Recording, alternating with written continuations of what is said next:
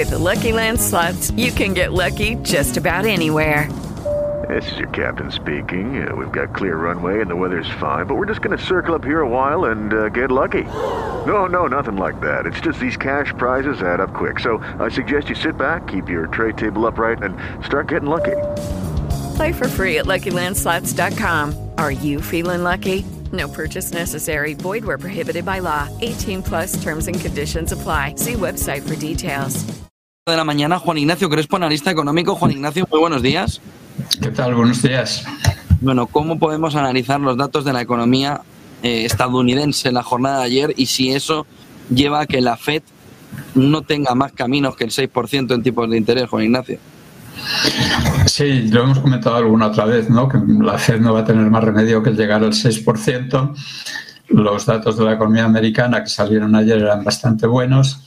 Eso no obsta para que a la vez que, contemplamos eso en Estados Unidos, Standard Poor's, eh, que ahora realiza esos o calcula esos indicadores adelantados que son los PMIs, ha hecho un resumen de lo que eran los indicadores adelantados para el mes de provisionales para el mes de junio y ha llegado a la conclusión de que ha aumentado la probabilidad de que la economía mundial entre en recesión, sobre todo por culpa del sector manufacturero, pero también el sector de servicios que estaba funcionando muy bien, pues está desacelerando algo.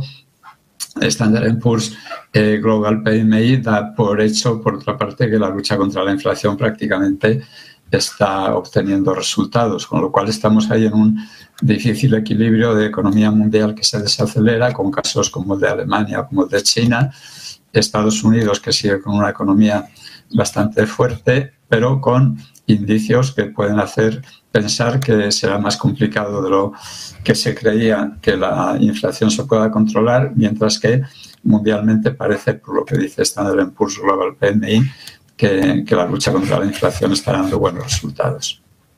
Eh, si vemos, por ejemplo, Truflation, sí que nos estaría marcando esa inflación más puntual, más diaria, ¿no? Un camino hacia el 2,4 es el último dato que hemos visto, no así la Core, que sigue estando demasiado pegajosa, dice el Banco, eh, dice la Reserva Federal. Hoy tenemos a Lagarde, tenemos a Jerome Powell, en el que eh, todos deben tener un discurso duro, ¿no? Porque si no se va a notar también en sus monedas. Si el Banco Central Europeo ahora rebaja un poco el tono de tensión eh, sobre el movimiento o el techo del tipo de interés, ahí también lo va a notar mucho el euro, dañándole sobre todo el movimiento hacia el 1.10 que está teniendo, ¿no? Bueno, hace un par de días Lagarde estuvo bastante dura en una entrevista, ¿no?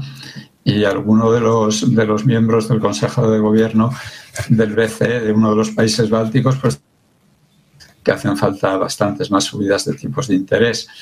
Eh, y por lo que se refiere a la Reserva Federal, pues Jerome Powell dejó bien claro que en julio habría una subida de tipos de interés, con lo cual lo normal es que sigan todos en esa línea, tanto BCE como Reserva Federal. Eh, y bueno, el, tema de las divisas es mucho más complicado de encontrar una relación directa entre eh, subidas o bajadas de tipos de interés en uno y otro lado del Atlántico y que se fortalezca o se deteriore la posición, eh, la cotización de una de las, de las divisas. Ahora mismo yo creo que es muy importante, como siempre lo es, el diferencial de tipos de interés de largo plazo entre Estados Unidos y Alemania, pero también ha cobrado mucho protagonismo desde septiembre, octubre del año pasado el tamaño del balance del BCE comparado con el tamaño del balance de la Reserva Federal.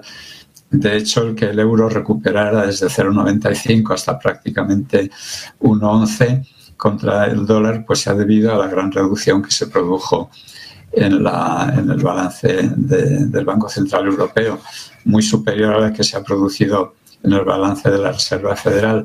Eh, hoy es un día clave porque vamos a ver eh, entre hoy y mañana cuántos devuelven los bancos europeos al BCE de los llamados, de los préstamos llamados LTROs, ¿no?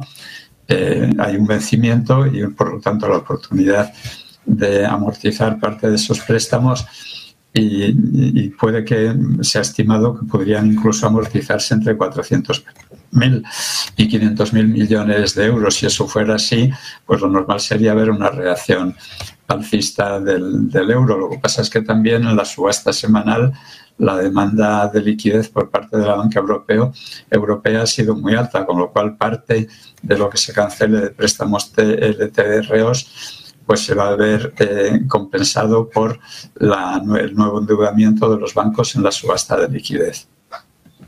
Eh, Juan Ignacio, decía eh, Morgan Stanley, decía Mac Wilson, pero lo veían dicen también otros analistas en Estados Unidos, que ahora sí llega el momento de la caída de los beneficios empresariales. ¿Compartes opinión con ellos?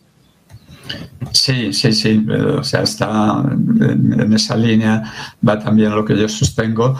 Eh, hemos vivido una situación de subida de tipos de interés que prácticamente no ha afectado a las empresas, pues en parte porque estaban endeudadas a tipos cero eh, anteriormente, pero ya en el último año y medio han tenido que irse endeudando en la deuda nueva a tipos de interés crecientes, ¿no? y el ritmo del consumo es muy difícil que se mantenga a los niveles de los últimos meses o de los últimos dos, tres años.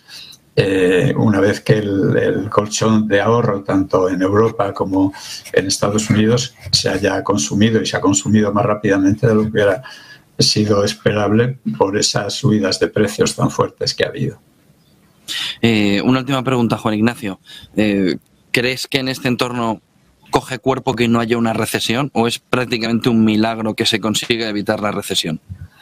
A mí me parece que será un milagro que se consiga evitar, pero estamos en una situación muy nueva históricamente en la que el ahorro de las familias y el ahorro de las empresas ha sido enorme gracias a esas inyecciones enormes de liquidez que se produjeron durante el primer año y medio, dos años de la pandemia y por lo tanto nos podemos encontrar sorpresas grandes. Es muy raro ya que con subidas de tipos de interés del 0 al 5 o 50% y del 0 al 4%, pues que no se haya notado más en las economías, pero probablemente ese efecto es un efecto que va a llegar con mucho retraso por lo que he comentado antes, tipos de interés cero en el que se han estado endeudando las empresas. Piénsese que el tipo medio ahora mismo de la deuda del Tesoro español está en torno al 2% y del americano también eso históricamente es una completa anomalía. Eso ayuda a que sea más complicado que llegue una recesión, pero con tipos tan altos, antes o después terminará por, llegar, por llegar.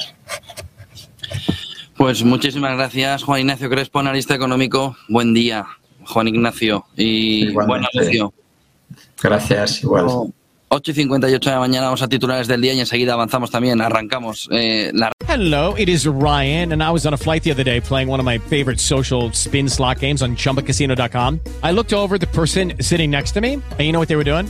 They were also playing Chumba Casino. Coincidence? I think not. Everybody's loving having fun with it. Chumba Casino is home to hundreds of casino style games that you can play for free anytime, anywhere, even at 30,000 feet. So sign up now at chumbacasino.com to claim your free welcome bonus. That's chumbacasino.com and live the Chumba life. No purchase necessary. DTW, void, prohibited by law. See terms and conditions 18 plus.